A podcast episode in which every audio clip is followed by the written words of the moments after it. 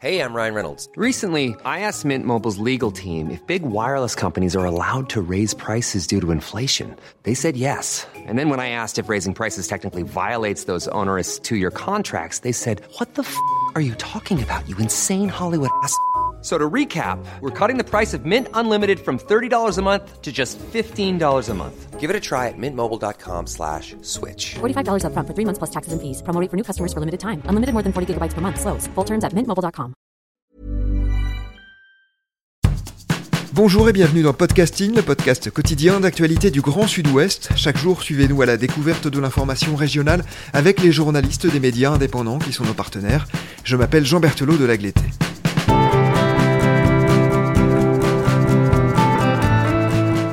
Nous rendons aujourd'hui visite à notre partenaire Médiacité Toulouse avec qui nous traitons de thématiques en lien avec nos deux régions, l'Occitanie et la Nouvelle-Aquitaine. Cette fois, nous nous intéressons à un papier qui s'appelle Toujours rentable. Vinci Autoroute profite pourtant des aides de l'État sur le dos de ses salariés. Cet article, c'est vous qui l'avez écrit. Bonjour Isabelle Jarjaille. Bonjour. Isabelle, vous êtes journaliste indépendante, notamment spécialisée sur cette thématique des transports. Tout d'abord, est-ce que vous pouvez nous parler de Vinci Autoroute? Cette entreprise est un géant européen. Oui, donc Vinci Autoroute, c'est une entreprise qui est, qui est née en 2006 lorsque l'État a vendu ses parts dans les sociétés d'autoroute, qui étaient auparavant des sociétés d'économie mixte, c'est-à-dire que l'État était actionnaire de ces sociétés et, euh, et aux côtés de banques notamment. Et en 2006, ils ont, l'État a choisi de vendre ses parts pour 14,8 milliards d'euros. Et euh, donc, en l'occurrence, dans les sociétés ASF, qui est le réseau qu'on trouve, qu'on trouve en Occitanie, mais également le réseau Cofiroute ou le réseau Escota, euh, c'est Vinci qui, a, qui, est, qui est venu acheter les parts de l'État dans ces sociétés-là, dans ces trois sociétés-là. Et ils ont créé une entité euh, qui s'appelle Vinci Autoroute et qui est le, la, l'entité au sein de laquelle on retrouve ASF, Escota et Cofiroute. Et Vinci Autoroute est une branche de Vinci Concessions qui regroupe euh, les autoroutes mais aussi les aéroports qui exploitent euh, Vinci. Et Vinci Concessions est une, une branche du groupe Vinci qu'on connaît euh, pour être un géant mondial du, des bâtiments et travaux publics. Alors Vinci Autoroute, en dépit des confinements, aurait fait mieux que limiter la casse en 2020. La société assure que la baisse de trafic s'est située entre 20 et 25% sur l'ensemble de l'année. Ça n'a pas empêché d'être rentable? Non, ça ne l'a pas empêché d'être rentable. Donc, ce que j'écris dans, mon papier, c'est que les trois, les, les trois filiales de Vinci Autoroute, donc ASF, Cofiroute et Escota, ont généré 531 millions d'euros de bénéfices au premier semestre 2020. Donc, il faut bien avoir en tête que du 17 mars au 11 mai, pendant le premier confinement, le trafic autoroutier, évidemment, a complètement dégringolé. C'est-à-dire qu'on était, ils ont atterri à moins 85% sur la période la plus dure confinement. Mais au niveau du semestre, ils ont lissé une, euh, ils ont estimé une perte de trafic sur l'année euh, générale à moins, entre moins 20 et moins 25 mais cette chute de trafic ne les a pas empêchés de faire des bénéfices, donc à hauteur de 531 millions d'euros, simplement sur le premier semestre 2020. Donc celui qui avait été le plus impacté par le confinement euh, très, le, le, premier confinement qui avait où il y avait vraiment quasiment plus de trafic autoroutier mais ils ont quand même fait des bénéfices sur cette période-là.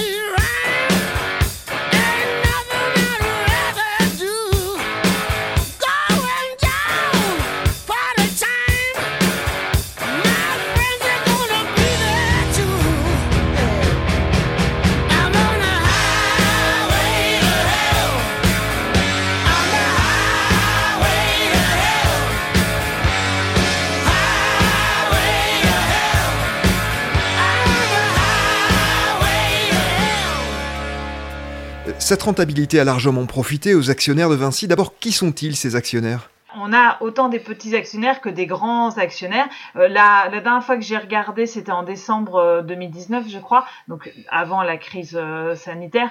L'action de Vinci Autoroute était autour de 75 euros. C'est-à-dire que pour devenir actionnaire de Vinci Autoroute, il fallait débourser à peu près 75 euros pour, acheter une action. Donc, on a des petits actionnaires, mais on a aussi évidemment des, plus gros actionnaires. Je ne sais pas qui sont les actionnaires de, Vinci aujourd'hui je n'ai pas leur nombre, euh, leur nombre en tête. Par contre, ce que je sais, c'est qu'en pour l'année 2019, pour l'exercice 2019 de Vinci Autoroute, ils ont touché plus de près de 2 milliards d'euros de dividendes, dont la première partie a été versée en début 2020 et la deuxième partie a été versée en juillet 2020 euh, après euh, le déclenchement de la crise sanitaire, ce qui fait une exception par rapport à d'autres groupes de BTP, d'autres entreprises, parce qu'il faut se rappeler que en mars 2020, lors du premier confinement et lors que lorsque Bercy, le ministre de l'économie, avait annoncé des aides publiques pour les entreprises, notamment via la prise en charge de l'activité partielle des salariés, euh, à ce moment-là, Bercy avait demandé des efforts aux entreprises. C'était une recommandation, c'était pas une obligation, et notamment en évitant de verser des dividendes en 2020, eu égard au fait qu'ils touchent des aides publiques. Certaines entreprises ont joué le jeu. On peut notamment parler d'Eiffage qui exploitent aussi des, des autoroutes. C'est euh, AP2R et AERA, les deux réseaux autoroutiers d'Eiffage. Eiffage a fait le choix de ne pas verser de dividendes en, en 2020, ce qui ne veut pas dire qu'ils ne peut-être qu'ils vont les récupérer en 2021. Ça, on, on, saura à ce moment-là. En tout cas, ils n'en ont pas versé en 2020, tandis que Vinci n'a pas suivi la recommandation de Bercy et a utilisé le mécanisme de chômage partiel tout en versant des dividendes à ses actionnaires au mois de juillet 2020 sur l'exercice 2019. Ils ont versé 1,3 milliard d'euros en juillet 2020. C'est une somme qui paraît énorme. Elle est habituelle pour cette entreprise ou c'est une année un peu extraordinaire? Non, non, c'est des sommes habituelles. Ils ont touché au niveau des, sociétés d'autoroute d'une manière générale. Donc elles sont sept, les sociétés historiques qui ont été, dont les parts de l'État ont été vendues en 2006. Donc elles ont été vendues à Vinci majoritairement, mais également à Eiffage comme je viens de le dire, et à un groupe espagnol Abertis qui lui euh, est propriétaire aujourd'hui, enfin est actionnaire aujourd'hui de Sanef et SAPN. En, en 2019, elles ont versé 3,1 milliards d'euros de dividendes. C'est un petit peu plus qu'en 2018, mais c'est moins que sur une année euh, très faste qui avait été euh, l'année 2016 euh, où c'était monté jusqu'à plus de 4 milliards d'euros. Mais globalement, les sociétés d'autoroute versent en moyenne 3 milliards d'euros de dividendes par an à leurs actionnaires. Donc il faut bien avoir en tête que c'est des dividendes qui, si l'État était resté actionnaire, tomberaient dans les poches de l'État et non pas dans les poches des actionnaires de sociétés privées. Et 3 milliards d'euros de dividendes, c'est deux fois le budget du ministère de la Santé en 2018, par exemple.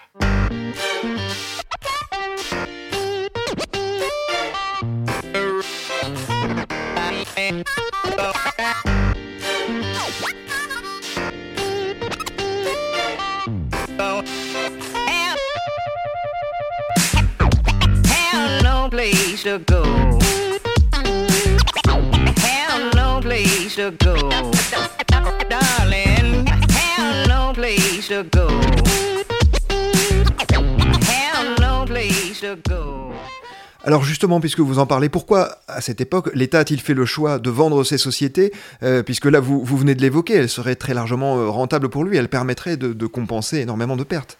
Alors à l'époque, c'est un choix qui avait été motivé par Dominique de Villepin, euh, Premier ministre, euh, qui était de faire rentrer du cash dans les caisses de l'État. C'est exactement le même discours qu'on a pu entendre quand ils ont et quand ils souhaitaient vendre les parts de l'État dans l'aéroport de Paris. Ce qui évidemment, et en l'occurrence, c'était Vinci Airport qui était très intéressé pour devenir actionnaire euh, majoritaire de l'aéroport de Paris. Ça, l'affaire a capoté avec la crise du, avec la crise sanitaire. Aujourd'hui, on n'en parle plus parce que les aéroports sont plus du tout un business euh, intéressant, en tout cas pour, euh, pour quelques années avant de se remettre de la crise euh, sanitaire. Et donc, c'est exactement le même discours qui est de faire rentrer du cash dans les caisses de l'État. En l'occurrence, en 2006, ils ont vendu les parts de, l'État pour 14,8 milliards d'euros. Sauf que d'après un calcul qu'ont fait les sénateurs lors d'une commission d'enquête sénatoriale qui a délivré son rapport en septembre 2020 sur les concessions d'autoroutes, sur la durée des contrats, parce que donc quand on a vendu les parts, les contrats étaient en cours et ensuite ils ont été prolongés. Donc aujourd'hui, les contrats de concession d'autoroute sont prolongés jusqu'en 2036 pour le plus lointain qui est ASF. Et euh, en l'occurrence, le Sénat estime que sur la durée, entre 2006 et 2036, les sociétés privées d'autoroutes auront touché 70 milliards de dividendes. Donc l'État a vendu ses parts pour 14,8 milliards d'euros et en 30 ans, on estime à 70 milliards d'euros la somme de, des dividendes. Donc c'est des, des dividendes que l'État aurait pu toucher s'il était resté actionnaire de ces sociétés privées d'autoroutes de ces sociétés d'autoroutes qui à l'époque n'étaient pas prévues justement. Ah oui, c'est ce qu'on peut appeler un investissement largement rentable donc. Isabelle, une entreprise qui fait des bénéfices et qui les redistribue à ses actionnaires, c'est relativement classique, sauf que dans le cas de Vinci Autoroute, cela se fait dans un contexte très particulier, au détriment des salariés et en profitant de l'argent public. Dans quelle mesure? Alors là, euh, là très concrètement sur ce sur cet article qu'on a qu'on a publié en décembre, on parle vraiment de la de l'utilisation du dispositif de chômage partiel. Donc c'est ce qui a été annoncé en mars par Bercy, la possibilité pour toutes les entreprises de euh, mettre leurs euh, leurs salariés en activité partielle et de voir cette activité partielle être payée par l'État. Et, et, donc là, de nombreuses entreprises en ont bénéficié. Alors Vinci Autoroute a fait un choix différent, c'est-à-dire que par exemple euh, EFH pour euh, AP2R et AREA a mis en place le chômage partiel lors du premier confinement, ce qui, ce qui a priori se justifier relativement, euh, étant donné que le trafic à cette époque-là était quasiment à, l'arrêt. Donc effectivement, les salariés de sociétés d'autoroute étaient sans activité. Et donc par exemple, sur AP2R et AREA, le choix a été fait de mettre les salariés en chômage partiel euh, lors du premier confinement, mais de compenser leur perte de salaire, parce que l'État prend en charge le salaire des, des, des salariés en chômage partiel à hauteur de 84%. Et euh, AP2R et AREA ont décidé de compenser à hauteur de pour, pour maintenir un salaire à 100%.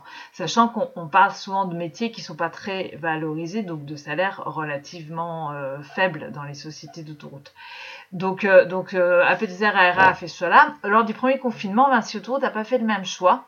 Euh, c'est notamment ce que dénoncent les, les, les représentants syndicaux de l'union syndicale qui représentent la CFDT, la CGT, FO, l'UNSA et, euh, et qui évoque le fait qu'au premier confinement, Vinci Autoroute n'a pas fait appel au dispositif de chômage partiel, mais a demandé à ses salariés notamment de prendre des congés. Donc euh, de poser des RTT et de prendre sur leurs congés payés. Et ils ont, après, l'activité a repris après le deuxième confinement, donc on table sur une perte de trafic de 20% sur l'année.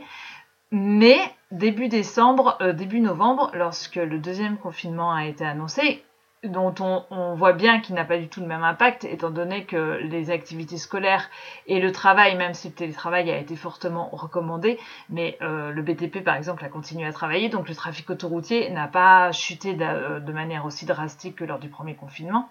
Mais au début novembre, euh, Vinci Autoroute a fait le choix cette fois de demander une prise en charge euh, de ses salariés via le dispositif de chômage partiel de l'État. Et ce que dénonce l'intersyndicale, c'est qu'elle ne sait pas sur quelle base ils se, quels sont les justificatifs. Et donc, euh, le Vinci Autoroute a présenté aux représentants syndicaux le fait que d'après eux, les, prévisions de trafic euh, était trop faible et que ça justifiait une mise en activité partielle jusqu'à début mars. Ce qui est très surprenant étant donné que déjà le, deuxième confinement a été beaucoup moins drastique. Donc le trafic autoroutier, on n'a pas les chiffres aujourd'hui parce que je les ai demandés à Vinci Autoroute, mais ils n'ont pas, pas donné suite à ma demande. Je n'ai pas les chiffres aujourd'hui de trafic euh, en novembre et en décembre. Mais en plus, là, le deuxième confinement est terminé. Il y a eu les, les vacances euh, de Noël et on peut imaginer que le trafic autoroutier reprend quasiment à la normale euh, et pourtant, eux, ils, mettent leur chômage, leurs salariés au chômage partiel jusqu'à début mars, payés par l'État et non compensés. C'est-à-dire que du coup, les salariés ont un salaire à 84, on touche 84% de leur salaire et non pas 100%. Et donc, la grande question, c'est qu'est-ce qui justifie cette utilisation des fonds publics pour euh, payer, pour mettre les salariés au chômage partiel? Donc, je n'ai pas la réponse, Vinci Autoroute ne me l'a pas donnée. Au niveau de la directe du Vaucluse, c'est la directe du Vaucluse qui a euh, autorisé ce, ce dossier parce que c'est le siège d'ASF qui est dans le Vaucluse. La directe du Vaucluse m'a répondu en me disant que Vinci Autoroute avait donné toutes les garanties nécessaires pour obtenir cette aide, mais la directe ne souhaite pas me les communiquer en, sous, en expliquant que c'est sous le sceau de la confidentialité. Donc là, aujourd'hui, je ne sais pas ce qui justifie, je ne sais pas quels sont les chiffres qui justifient cette mise au chômage partiel des salariés de Vinci Autoroute. Et Là où en fait ça fait écho à une, à une réalité euh, depuis plusieurs années au sein des sociétés autoroutes et notamment euh, de Vinci Autoroute, c'est que depuis 2006, depuis la privatisation, on dénombre une baisse de 30% des effectifs, notamment due à la suppression des personnes euh, au péage, et qu'en fait les, les, syndicats au sein de Vinci Autoroute dénoncent depuis plusieurs années une volonté de, dégraisser et, d'optimiser les, charges de personnel. Oui, parce qu'au-delà de la conjoncture très particulière hein, de 2020 et même de ce début d'année, il y a l'aspect structurel des choses. Euh, ces sociétés concessionnaires d'autoroutes ont construit leur rentabilité hors norme, notamment sur cette réduction des personnels que vous évoquez. Voilà, la, rentabilité des, sociétés dépend aussi de cette baisse de, de cette baisse de charges de, personnel. Et, euh, et en l'occurrence, c'est toute une organisation qui est mise en place depuis plusieurs années, ou, par exemple de non-remplacement de départ en retraite, qui fait que très concrètement, là, ce que me disait un délégué syndical, c'est que euh, déjà auparavant, vous aviez des personnes au péage, donc ça, vous en avez plus. Normalement, vous aviez au moins une personne référente par gare de péage, tout simplement parce que pour aider par exemple l'automobiliste euh, qui a un problème de paiement, je sais pas, sa carte n'est pas passée ou il a, enfin, il a le moindre problème, donc avoir quelqu'un qui puisse intervenir euh, rapidement sur la gare. Donc déjà, on était passé où la nuit euh, il y avait déjà une personne pour quatre gares. Et là, ce que me dit un délégué syndical, c'est qu'avec la mise en chômage partiel d'une partie des salariés, aujourd'hui vous avez un, responsable de, gare pour deux gares de péage en pleine journée. Et en fait, la crainte des syndicats, c'est que cette organisation soit pérennisé au-delà de, la crise sanitaire, au-delà de cette, ce dispositif d'activité partielle, c'est que, c'est que cette optimisation des postes soit pérennisée. Et en fait que ce soit un peu le chômage partiel soit une, une sorte de test pour, euh, pour ensuite mettre en place une organisation avec euh, toujours moins de, de, personnel. Et il est à noter, comme on parle de Vinci, que la démarche est exactement la même au niveau des, des aéroports gérés par Vinci Airport et notamment à Lyon où ils, ils, sont arrivés en 2016 de la même manière, c'est exactement le même dispositif. Ils ont acheté les parts de l'État en 2016 dans l'aéroport de Lyon et, euh, et qu'en fait depuis 2016 les, les représentants du personnel dénoncent des baisses de, charges de personnel et, enfin des suppressions de postes très concrètement. Ils ont perdu 10% des postes depuis 2016 et là le Vinci Airport du fait de la crise a mis en place des départs anticipés des, un plan de rupture conventionnelle collective qui toucherait 40 personnes sur les 400 salariés euh, qui sont en place aujourd'hui. Et, de la même manière, certains syndicats craignent qu'en fait il s'agisse encore une fois d'optimiser et de diminuer des, des, des, charges du personnel qui ne reviendront pas à leur niveau d'avant, euh, même si l'activité reprend ensuite.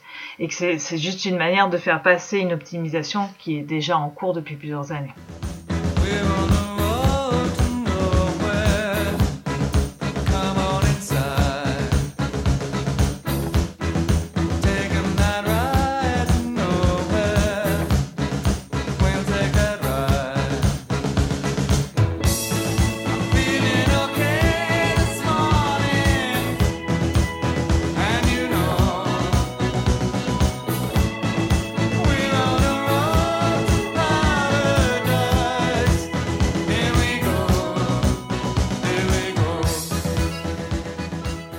Isabelle, un dernier mot, vous l'avez dit, l'immense majorité du réseau autoroutier est euh, concédée à des sociétés. Les tarifs devraient encore augmenter au 1er février sous prétexte de la crise sanitaire. Est-ce qu'il n'existe aucun moyen de mieux encadrer ces entreprises, voire de mettre fin à leurs contrats de concession?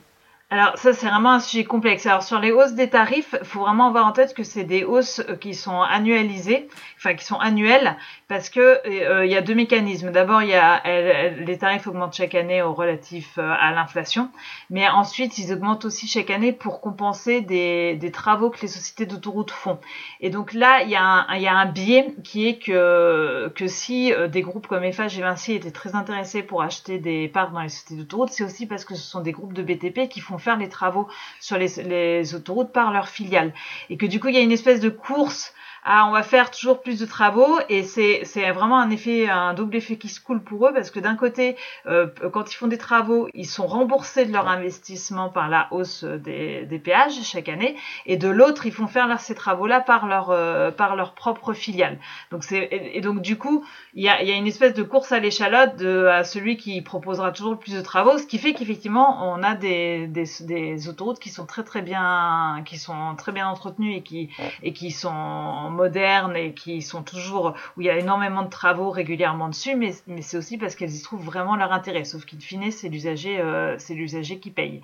Sur l'encadrement, en fait, là-dessus, il y a un débat, c'est-à-dire que que euh, a priori, euh, si on voulait, l'État pourrait mettre fin au contrat en rachetant en fait les contrats aux sociétés d'autoroutes. Et à l'époque, en 2014, c'était une solution qui avait été préconisée par des, des parlementaires qui avaient estimé que ça pouvait coûter entre 20 milliards d'euros et 60 milliards euh, d'euros. Euh, à l'époque, ça pouvait être intéressant vu la durée des contrats qui restaient. Plus on avance dans le temps, évidemment, moins c'est intéressant.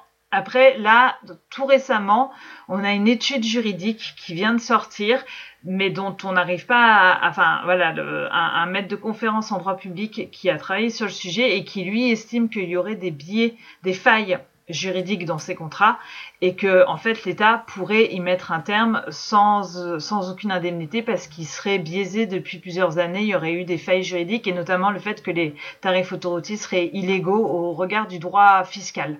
Mais et bon personnellement j'ai interviewé euh, une source au, service des sous-concessions autoroutières du ministère et là, concrètement, le ministère n'a pas commencé à s'intéresser à la question.